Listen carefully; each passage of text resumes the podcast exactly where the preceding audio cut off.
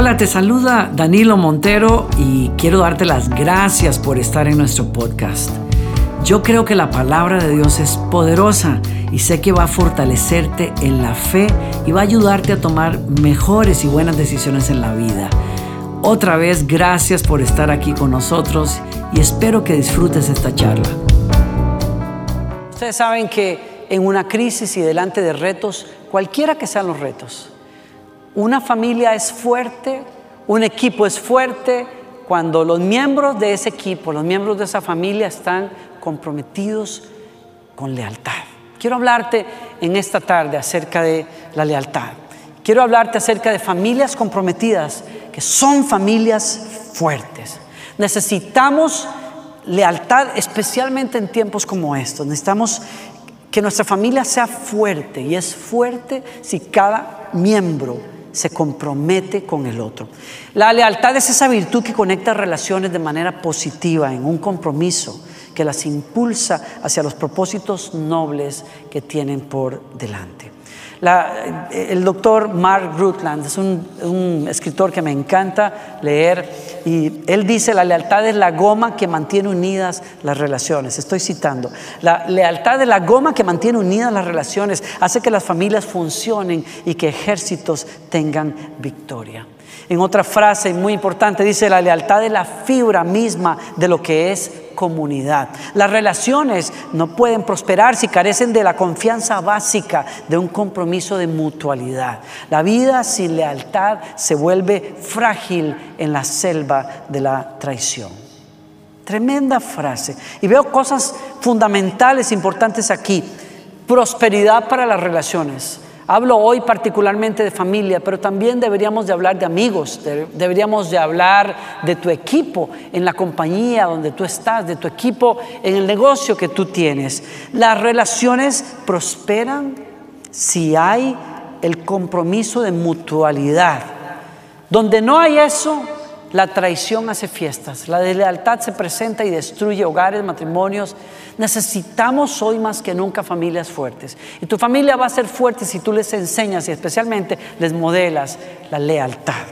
Así que es importante entender que nuestras vidas, nuestras relaciones, las más importantes, funcionan sobre la base de esa mutualidad, de un común acuerdo, en donde se cumplen palabras, se asume responsabilidad el uno por el otro, donde nos honramos, donde se cubren las espaldas los unos a los otros, donde celebran, se celebran las victorias. Y en ese sentido, qué importante es retomar en este tiempo en que estamos siendo alados de muchas partes, hay mucha tensión, mucho estrés, la economía, la salud, hay familias que están viviendo juntas en medio de una crisis como estas hijos que volvieron a estar con sus padres o viceversa, precisamente para salvaguardar su salud. Hay una carga económica más fuerte, hay muchas cosas, hay familias compuestas, eh, familiares que vivían lejos que ahora llegaron, quizás eh, una, uno de los chicos con su esposa se ha venido a vivir con otros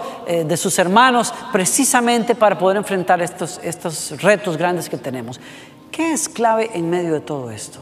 Lealtad ese entender que vivir bajo un techo no nos hace familias fuertes, nos hace fuerte el compartir responsabilidades, el asumir que voy a cumplir los compromisos que tengo con los demás, el abrazar, el respetar y honrar a los demás que están en ese equipo, el entender que las victorias de todos son las victorias mías, las victorias del otro son mis victorias, la batalla del otro es una carga para mí y yo voy a hacer todo, tengo el compromiso de hacer todo lo que esté a mi alcance para que este equipo salga adelante.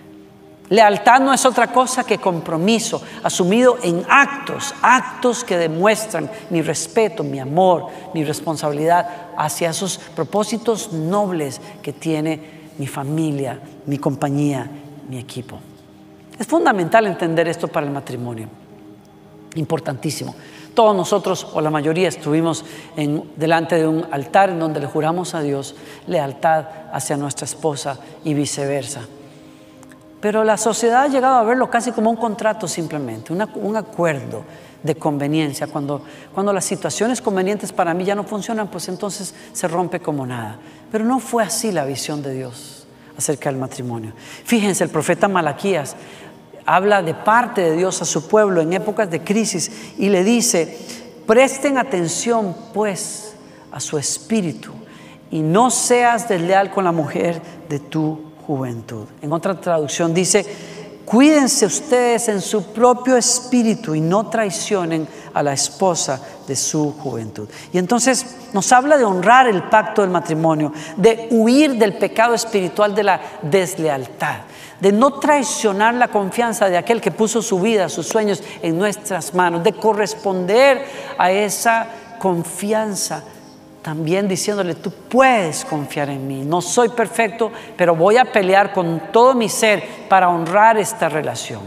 Y en ese sentido de cosas, Dios nos invita en esta época, aquí, delante de los retos que tenemos, a que busquemos honrar este pacto que hemos hecho. El matrimonio no es otra cosa que el pacto de ser exclusivo para una persona y de buscar en esa persona exclusivamente la fuente de nutrición, de intimidad a nivel emocional, a nivel físico. Es un acuerdo de amistad por encima de cualquier otro. Es un acuerdo para darle prioridad a esa persona por encima de cualquier otro. Eso es el pacto del matrimonio. Cualquier oportunidad que yo abra para recibir eh, afecto fuera de lugar, intimidad emocional con otra persona que no sea el círculo íntimo del matrimonio, es deslealtad. Y por eso el Señor te dice, cuídate de eso, porque eso es un pecado espiritual, eso atenta contra la salud, la esencia de un ser humano. Puede ser que sea la moda en la sociedad, pero no significa que sea la mejor manera de vivir. Un matrimonio es un pacto en el que voy a dedicarme a esta persona y voy a pelear por este equipo y vamos a ser equipo realmente nosotros para salir adelante. Cuida las espaldas de tu cónyuge. Honralo cuando esa persona no esté allí. Honralo en privado, honralo también en público. Cuando hables de esa persona, no saques los trapos sucios al frente. Resuelve, como, como hemos dicho en Latinoamérica, cuando hay trapos sucios se lavan en la casa. Busquemos resolver las cosas a ese nivel y si las, situaciones y los problemas son muy grandes como para resolverlos entre nosotros, no hablemos con gente que no tiene nada que ver, no hablemos con personas que, no pueden aportar nada. Una, una vecina o un vecino chismoso no puede ayudar. Un compañero de trabajo curioso no tiene por qué ser tu confidente cuando se trata del amor de tu vida, tu esposa. Si necesitas buscar un terapista, busca un terapista. Si necesitas hablar con un pastor que está capacitado para ayudarte en el tema matrimonial, hazlo. Busca hablar con una persona que tiene la capacidad para poder mediar entre ustedes dos y poder encontrar cómo conciliar, cómo reconciliar. Cuando estés al frente de amigos, levanta a tu esposa, edifícala, habla bien de ella, porque la lealtad es contagiosa. Cuando tú eh, alabas a tu esposa, cuando tú sacas lo mejor de ella, cuando estás enfrente de otras personas, ella va a hacer lo mismo contigo. Hay una mutualidad que es contagiosa en el matrimonio. Una familia es lo mismo. ¿Por qué hablar de los defectos de mi familia con personas que no tienen nada que ver con eso? Que no pueden resolver las cosas. Pelea por tu familia. Edifica a tu familia. Ponla en un lugar de honor, honra, cumple responsabilidades y hagamos a nuestra familia fuerte. No le abramos la puerta a la deslealtad. Y honremos a Dios porque a Dios le gusta la lealtad. A Dios le encanta la lealtad. Hay un par de ejemplos que te quiero traer bíblicos acerca de cómo entender, cómo funciona la lealtad. Y yo, yo sé, eh, yo sé que muchos de nosotros, o para muchos de nosotros, pudiera ser un concepto ajeno. Pienso de nuevamente en el matrimonio cuando me doy cuenta que muchos de nosotros venimos de un continente en donde hay una cultura tóxica de promiscuidad, en donde se le enseña a las chicas a cuidarse, pero los hombres somos hombres. Los hombres no podemos contenernos. Los hombres tenemos permiso de pues andar con una y con otra porque somos hombres. No hay una cosa que pueda ser más tóxica para el pacto que Dios quiere que hagamos en el matrimonio que una cultura así. Una cultura en donde el machismo nos da la rienda suelta a los hombres y encierra a la mujer en un modelo de sufrimiento porque es mujer. Yo creo que Dios nos llama a algo mucho mejor que eso. Dios nos llama a una compañía en donde dos se respetan, se guardan el uno para el otro y pelean los dos por los sueños que tienen por delante. La Biblia cuenta la historia de un capitán del ejército sirio que estaba enfermo con lepra. Y en la casa de él había una sierva, una esclava, precisamente de Israel que trabaja para ellos. Y ella, cuando sabe de la enfermedad de este importante general, llama a su ama y le dice, un día, me gustaría que mi amo fuera a ver al profeta que vive en Samaria. Y lo refirió a Eliseo, un hombre de Dios. Ella tuvo, ella para mí es una, muestra tremenda de lealtad y les, explico por qué. Una, una niña esclava en, allá en un imperio ajeno que había tratado brutalmente y violentamente a los israelitas, probablemente tendría eh, con dolor los recuerdos de la familia de la cual la arrancaron y quizás podría tener hasta resentimiento con esas personas que la llevaron a este país, a esta nación, a una cultura completamente distinta, donde ella no es la niña querida de alguien, ella es una esclava. Podría perfectamente guardar ese tipo de cosas. Pero lo que me llama la atención es que algo de lealtad tuvo que haber visto esta niña en su, en, su casa de regreso allá en Israel o, o alguna enseñanza clara acerca de lo importante que es hacer equipo y comprometerse con aquella que es nuestra familia. Algo tuvo que haber en su corazón para que en este momento tuviera la bondad y el gesto de decirle al capitán, a su amo, vete a Samaria, hay un hombre que te puede ayudar. Eso es lealtad. Cuando hay lealtad, ella es parte de una familia que no era su familia original, lo repito, pero ella hizo equipo con esa familia. Cuando tú eres leal, tú buscas el bien, tú edificas a las personas que son parte de ese equipo, de esa compañía, de esa familia, de ese matrimonio. Naamán va a buscar a Eliseo y finalmente lo encuentra. Eliseo lo manda a bañarse en el río Jordán y, después de siete lavados sale completamente sano, corre a donde el profeta y, le trae regalos abundantes para decirle gracias, gracias, gracias. Es un hombre que se convierte a Dios, por cierto. Qué tremendo, porque le dice a Eliseo, por favor, te pido que ruegues por mí y que ores a Dios, que Él no se moleste conmigo cuando yo regrese a mi tierra y tenga que doblar la rodilla delante de los dioses, porque ahora yo reconozco quién es el Dios verdadero. Quizás por una cuestión militar lo tenga que hacer, pero mi corazón ahora entiende dónde está su Dios. Bellísimo pensar que esta niña, por ser leal con el equipo, con la familia, el núcleo del cual ella es parte, haya hecho posible que ese hombre se convirtiera y experimentara el poder de Dios. Cuando hay lealtad en un equipo, las cosas florecen, las, familias salen adelante, las compañías se empujan hacia adelante, los equipos logran cosas increíbles. Nosotros no podríamos ser capaces de hacer nada de lo que estamos haciendo acá, de llevar la palabra de Dios a muchos si no fuera por un equipo de gente comprometida. Da gracias, reconoce, honra a esos miembros del equipo, busca el bien, el beneficio de las personas que están en ese equipo. Lo curioso es que la historia termina con Naamán yéndose de regreso a su tierra y, Eliseo diciéndole, no Señor, gracias, no necesito nada de eso. Había algún principio muy particular, muy especial en el corazón de Eliseo que le decían, yo no quiero recibir ningún premio por lo que no es tampoco obra mía, es obra de Dios. Y Naamán se va, pero el siervo de Eliseo, Giesi, tenía otra forma de pensar.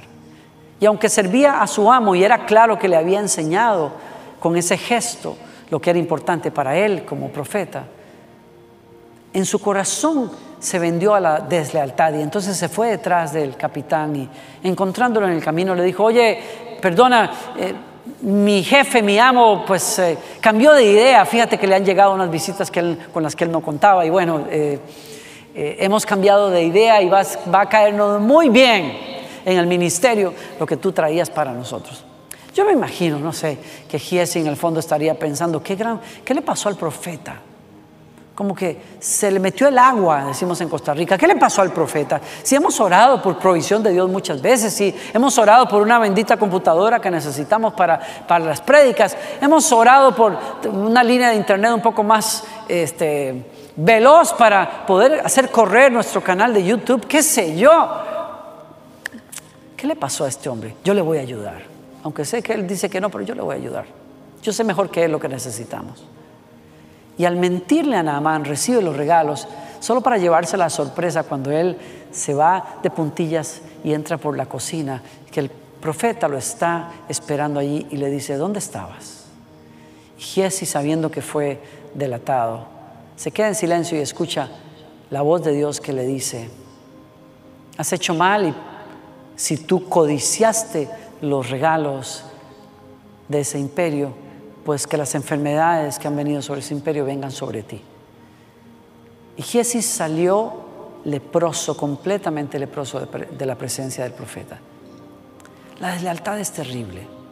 La deslealtad hace que, que representes mal a las personas que tú dices servir. Hace que tú permitas que la crítica que viene hacia tu papá, hacia tu madre, halle respuesta en ti. Yo no estoy diciendo que una persona leal no sea una persona que sabe entender, mi familia necesita ayuda o tenemos problemas. No estoy hablando de que tú te hagas de la vista gorda cuando un líder tiene un problema, pero cuando uno es leal, uno sabe salir a resolver en vez de recibir la crítica. Es decir, que cuando alguien viene a hablar de mi familia o atacar a mi familia, yo tengo la capacidad de reconocer, sí tenemos problemas, pero vamos a lavar esos trapos sucios en casa. Por ahora, yo voy a hacer lo posible para ayudar a esta persona. Cuando alguien llama precisamente para hablar de esta compañía que es un desastre, ahí hay empleados que son leales a la visión de esa compañía y por eso están allí, que van a decir, ¿cómo le puedo ayudar? Yo estoy aquí para que usted sepa que somos una buena compañía. Yo estoy aquí para poner en alto el nombre de mi jefe. Va a ver usted lo que yo voy a hacer. Yo lo saco adelante. Yo estaba hace unos meses tan molesto con la compañía que me daba el servicio de telefonía y con el contrato que habíamos acordado y firmado que contenía, como suele pasar, una letra pequeña que prometía cosas que al final no eran tan buenas. Y entonces trato de resolver el problema de un teléfono que tengo que cambiar con el agente. Llamo por teléfono, me dicen, no, eso no lo podemos resolver nosotros, quizás si a la tienda, fui a la tienda, molesto. Y la persona que me atiende escucha mi queja y entonces toma el teléfono y por la, la próxima media hora por lo menos, habla con su supervisor y dice, yo tengo que resolverle esto a esta persona. Ustedes no pueden hacer esto, no podemos hacer esto como compañía. Yo sé que podemos hacer algo mejor. Y el tipo trabaja en su computadora hasta que resuelve, dice, estos somos nosotros. La lealtad levanta la visión del lugar donde trabajas. La lealtad pone el apellido de tu esposo, de tu esposa en alto. La lealtad hace que pelees por el bien de tu matrimonio. No hace lo contrario. No aprovecha una conversación para tirar en la mesa los defectos de tu esposa que quema el arroz o que no sabe cocinar. O los defectos de tu esposo que deja los calzoncillos tirados por todas partes. Eso se resuelve en casa. Cuando alguien quiere venir a tocar la puerta para hablar mal de un ministerio en el que estás, tú que amas ese ministerio te paras al frente y cortas aquello. Hace muchos, muchísimos años aprendí a hacer eso con mi iglesia local. Y por muchos años había pensado que quizás cuando había personas que venían con diferencias acerca de cómo el pastor manejaba esto y aquello, pues bueno, yo era leal porque guardaba silencio. Guardar silencio es ser cómplice.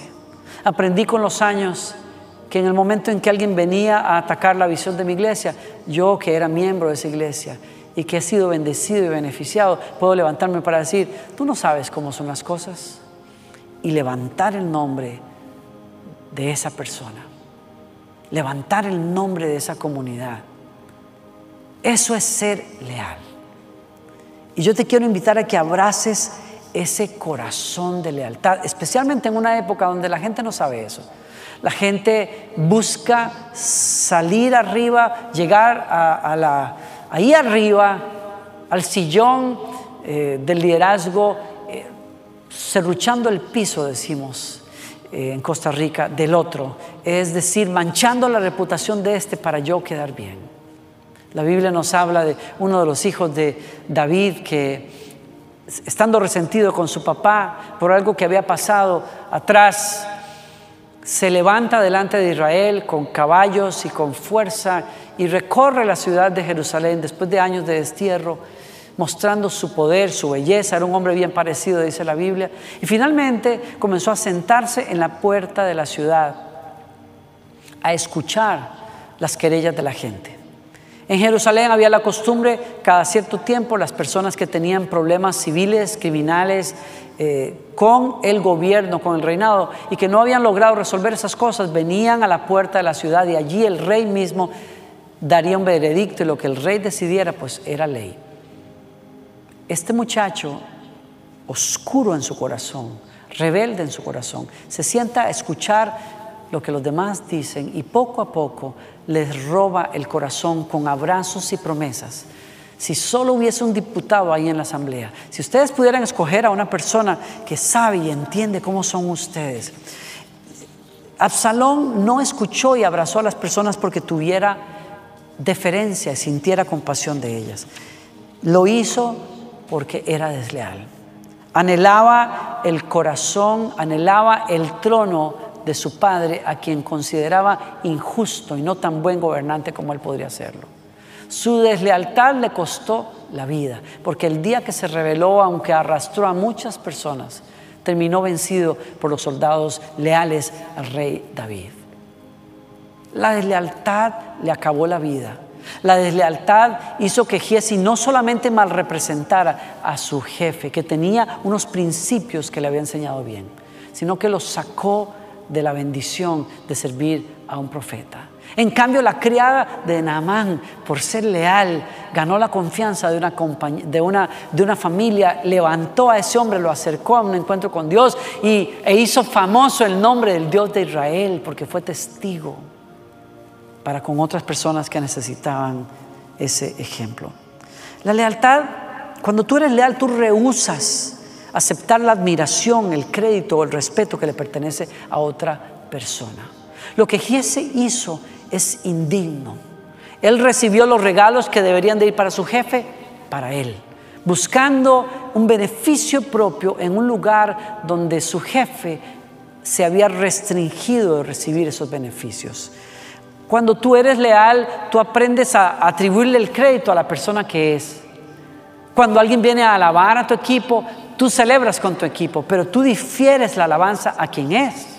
Yo recuerdo una vez estar sentado en la casa de unos amigos nuestros, pastores, allá en Colombia, y esa noche el vuelo llega tardísimo y llegamos a la casa de los Corson, muy queridos nuestros, y nos sentamos a cenar tarde en la noche y después de largas horas de vuelo, pues había mucha hambre y ellos sabían que nos gustaba comer algo así cuando llegábamos a su casa y nos sirvieron una sopa de pollo tan espectacular que yo alabé la bendita sopa de pollo. Y Rocío Corson me responde de una manera que me enseñó lo que es la lealtad. Dice, yo quisiera recibirte la alabanza, pero la verdad es que mi vecina fue la que lo hizo. Yo no podría hacer esto, no sé si es que no había tenido tiempo, pero ella dirigió la alabanza hacia la persona que realmente debería recibir esa alabanza. Tú no recibes méritos cuando tú no hiciste el trabajo. Tú lo difieres a la persona. Pero también cuando viene el problema, cuando viene la crisis con un equipo, aprendes a ser leal para salirle al frente y resolver y dejar a tu equipo en el lugar que es. Hace muchos años terminaba una gira en un país y la coordinadora precisamente de aquella gira viene al lobby al final del hotel para poder eh, recibir el reporte, qué les pareció, qué les gustó, qué no les gustó y, y, yo le di las gracias por todo y apunté dos, tres cosas que yo le dije, creo que en estas cosas no fuimos acertados, yo creo que deberíamos de hacerlo de otra manera. Y de inmediato ella contesta eh, y responde, yo se lo dije a ese equipo, les dije varias veces que no hicieran las cosas así, pero no me hicieron caso. Y cuando yo comienzo a escucharla a ella, bajar a su equipo. Con mucho respeto le dije, perdóname, pero tú estás siendo desleal hacia tu equipo. No es porque tengas que hacerte de la vista gorda ante un problema, pero es tu equipo. Tú estás aquí representando a ese equipo. Cuando tú bajas a ese equipo, te bajas a ti misma. Y ella me, se disculpó conmigo, me pidió perdón. Y yo entiendo que la deslealtad puede hacer eso, pero cuando eres leal, y te invito a hacerlo, levantas, peleas, sacas el nombre de tu familia adelante. Hoy necesitamos más que nunca ese compromiso por nuestra familia, por nuestro matrimonio, por nuestros padres, por aquellos que son parte de ese núcleo.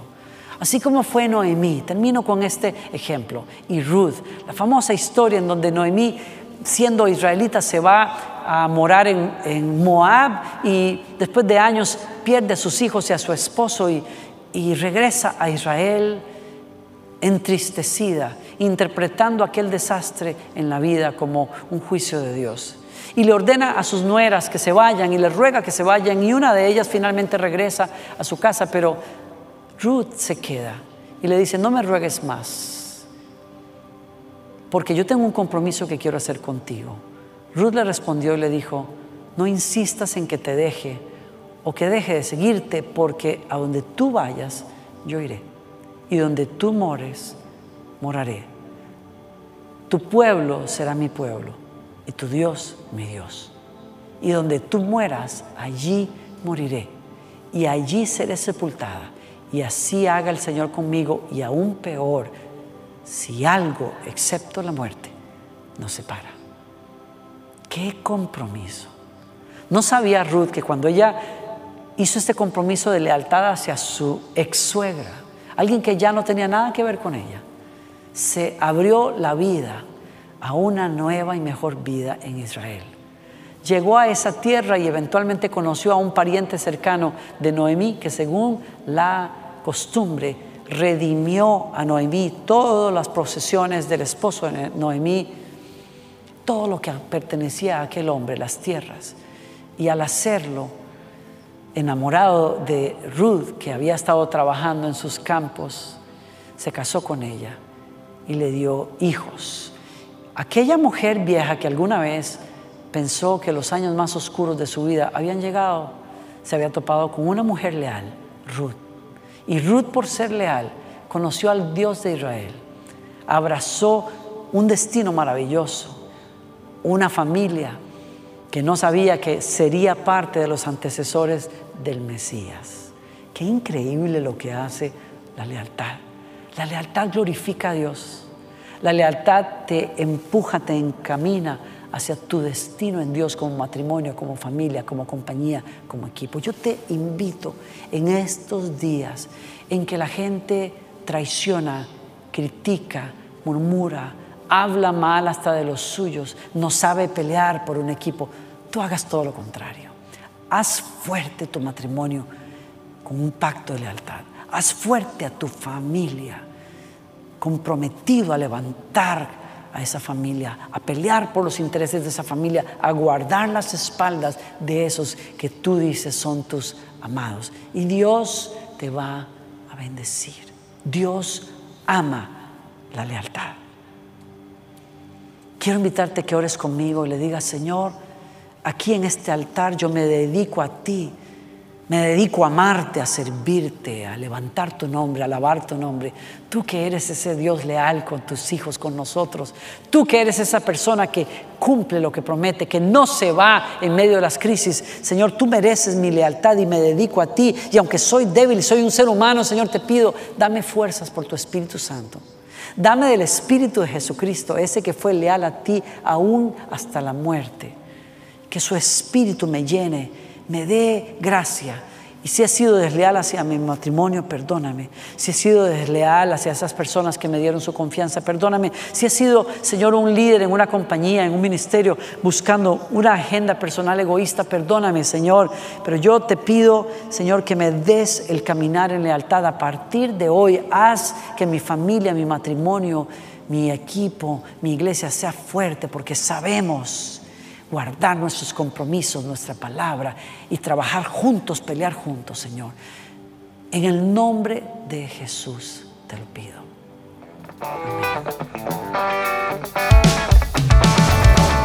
Gracias por acompañarnos. Espero que hayas disfrutado del mensaje. Y si fue así, te invito a que te suscribas a nuestro podcast. Cada semana tendremos un mensaje nuevo para ti. Te quiero invitar también a que compartas el mensaje con amigos y que nos escribas también. Por último, visítanos en nuestro canal de YouTube y disfruta de toda la música de adoración que estamos produciendo. Otra vez, muchas gracias por estar con nosotros.